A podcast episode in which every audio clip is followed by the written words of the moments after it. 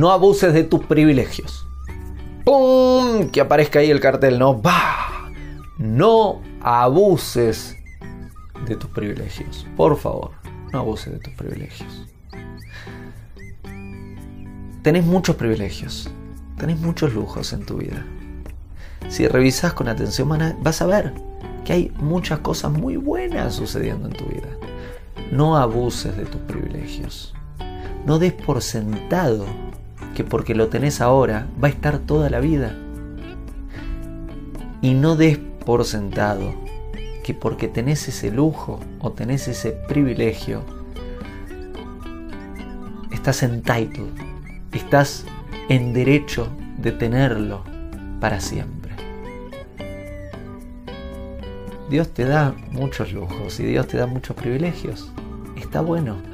Cuando te los da, agradece, aprecialos, utilizalos para hacer bien al mundo, para ayudar y para servir.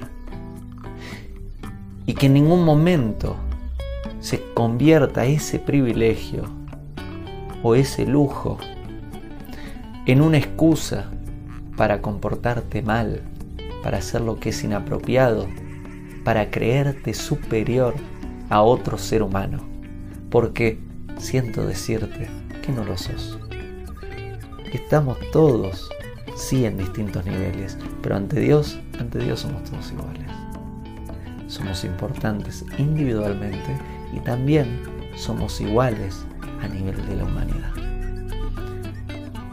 Si Dios te está dando algo especial a vos, algo, algo único, es porque quiere que lo utilices para bien, es porque confía en vos, porque cree y sabe que en vos hay un algo muy especial que puede traer mucho bien teniendo ese lujo, ese privilegio. Entonces utilízalo bien, pensá, aprovechalo para hacer más bien.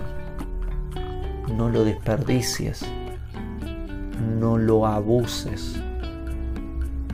¿Sí? No abuses de tus lujos, no abuses de tus privilegios, utilizalos con conciencia, sabiendo que es un regalo divino, un préstamo, mejor dicho, para hacer lo que está bien.